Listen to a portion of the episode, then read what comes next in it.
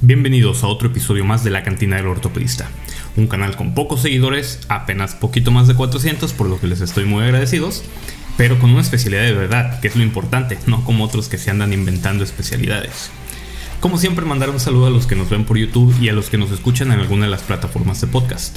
Si aún no lo has hecho, aprieta el botón de suscribir y activa las notificaciones. Quiero aprovechar para mandar un saludo a todos los R1 que ya han completado su primer mes de residencia, en especial a mis muchachos, el Alejandro Marina y el Marco Mendoza. He leído en el Twitter también que hay muchos gallos queriendo renunciar. Y de compas, si necesitan a alguien con quien hablar o si quieren algún consejo, siéntanse libres de mandarme un mensaje y platicamos. Nosotros también pasamos por ahí. Recordarles que en esta tercera temporada estaremos revisando temas de trauma. Si bien la semana pasada iniciamos con fracturas de tobillo, porque inicialmente me idea era revisar las fracturas más frecuentemente vistas en la consulta y en el servicio de urgencias, he decidido mejor llevar un programa estructurado y continuar con las fracturas de la extremidad superior, por lo que el día de hoy revisaremos el tema de fracturas de clavícula. Empecemos.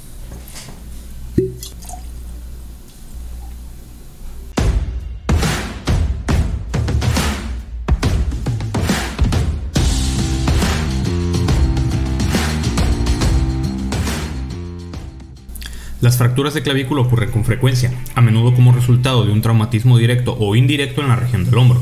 Los médicos que trabajan en los departamentos de emergencia y las clínicas generales deben de estar familiarizadas con las presentaciones y complicaciones comunes de esta lesión, así como con el manejo básico. Las fracturas de clavícula representan aproximadamente el 2.6% de todas las fracturas. La incidencia máxima se produce en niños y en adultos jóvenes, más de un tercio de las fracturas de clavícula en hombres ocurren entre las edades de 13 y de 20 años, mientras que el 20% de las fracturas de clavícula en mujeres ocurren en el mismo grupo de edad. La incidencia cae en las décadas siguientes antes de volver a aumentar en hombres y en mujeres mayores. En un estudio de mil fracturas consecutivas, el 69% ocurrió en el tercio medio del hueso, el 28% en el tercio distal y el 2.8% en el tercio proximal. Estas ubicaciones proporcionan la base para la clasificación de las fracturas de clavícula. Recordemos que la clavícula es el primer hueso del esqueleto humano en osificarse, lo cual sucede a la quinta semana de gestación, y posee el último núcleo secundario de osificación en fusionarse en el lado external, lo cual sucede entre los 22 y los 25 años de edad. Sirve como la única conexión ósea entre el brazo y el tronco, articulándose directamente con el acromion y proximalmente con el esternón.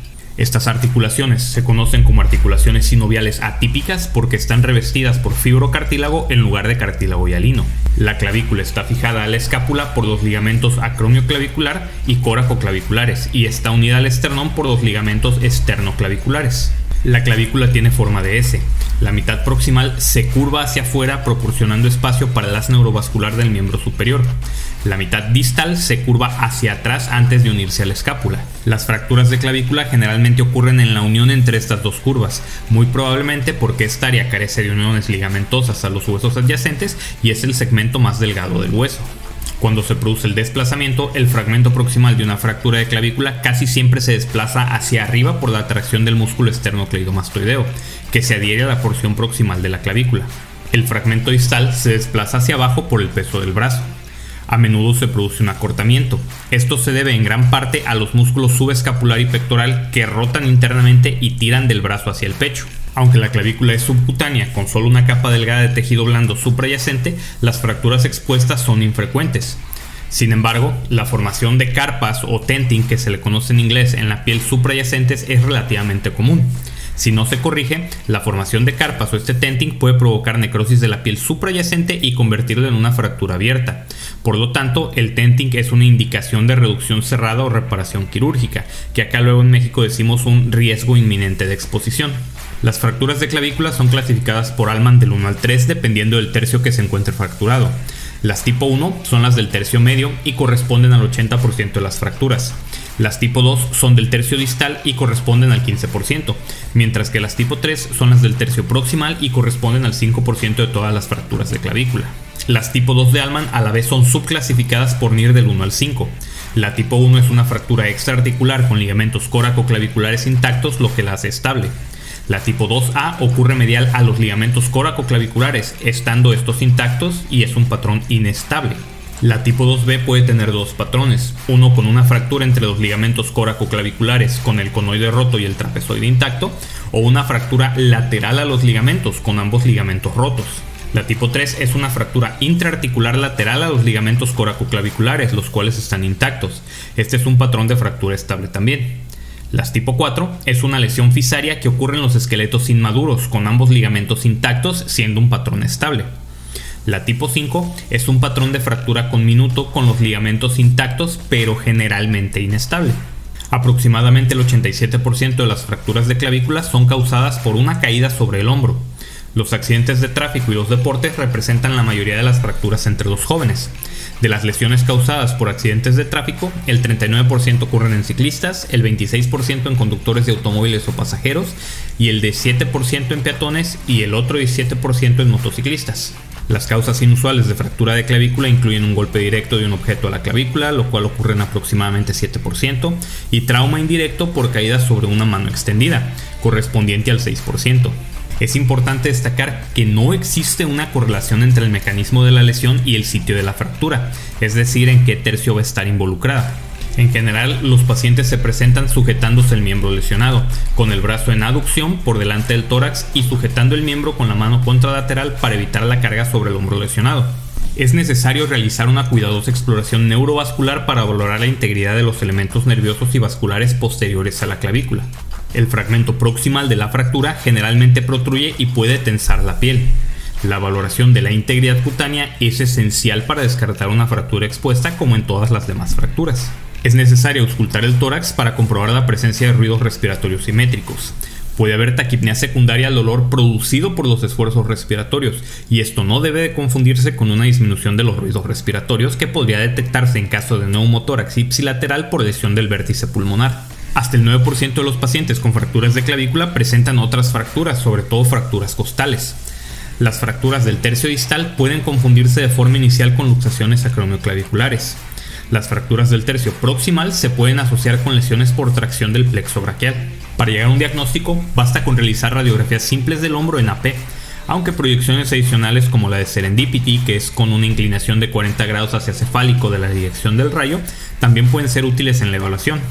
Estudios más complejos como la tomografía computada pueden mostrar utilidad en la evaluación y planificación preoperatoria de las fracturas articulares, pero no son esenciales. La mayoría de las fracturas de clavícula mínimamente desplazadas se pueden tratar con éxito de forma conservadora con algún tipo de inmovilización. La utilización de un cabestrillo ha mostrado los mismos resultados que el vendaje en 8 y proporciona mayor comodidad y menos problemas cutáneos, por lo que el cabestrillo es preferido sobre el vendaje en 8. Independientemente del método de inmovilización utilizado, se suele producir cierto grado de acortamiento y deformidad. En general, es preciso mantener la inmovilización durante 4 a 6 semanas. Durante este periodo deben realizarse movimientos de rango de movilidad del codo, de la muñeca y de la mano.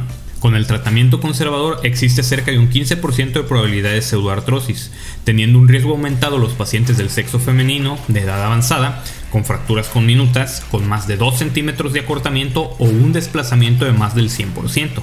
Existen indicaciones absolutas y relativas para el manejo quirúrgico.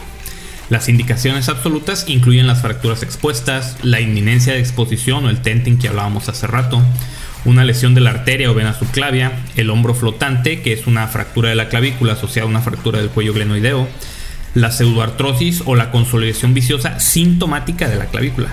Las indicaciones relativas incluyen el desplazamiento, pero con un acortamiento menor de 2 centímetros, las fracturas de clavícula bilaterales, la lesión del plexo brachial, que este es cuestionable ya que cerca del 66% se resuelven de forma espontánea los trastornos convulsivos y el politraumatismo también son indicaciones relativas. Las opciones de cirugía son la reducción abierta o cerrada y la fijación interna.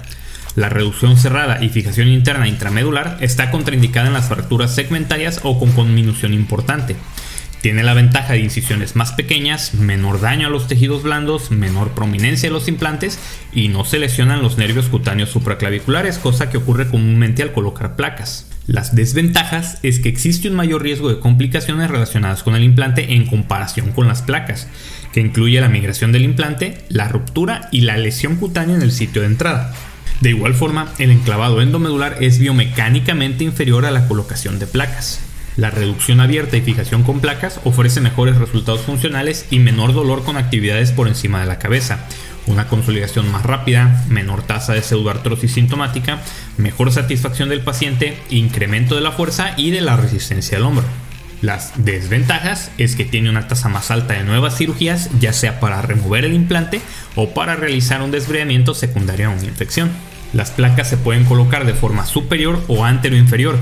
Cuando se comparan ambas técnicas, el emplacado superior tiene mayor resistencia al fallo, mayor fuerza de la placa en los casos de conminución ósea inferior, menor necesidad de desinserción del deltoides, pero un riesgo más elevado de daño neurovascular. Después de la cirugía, los pacientes se mantienen en un cabestrillo por los primeros 7 a 10 días, seguido por movilización activa del hombro. Los ejercicios de fuerza comienzan alrededor de la semana 6 y se espera un regreso a todas las actividades, incluidas las deportivas, después de 3 meses de la cirugía. Esto es todo por el episodio de hoy. Si te gustó, lo encontraste útil, cuéntaselo a quien más confianza le tengas. Si no te gustó, compártelo a quien te caiga más gordo para que les amargues el día. Yo soy Joel Galindo y esto fue la cantina del ortopedista. Pórtense mal, háganlo bien y nos vemos hasta la próxima.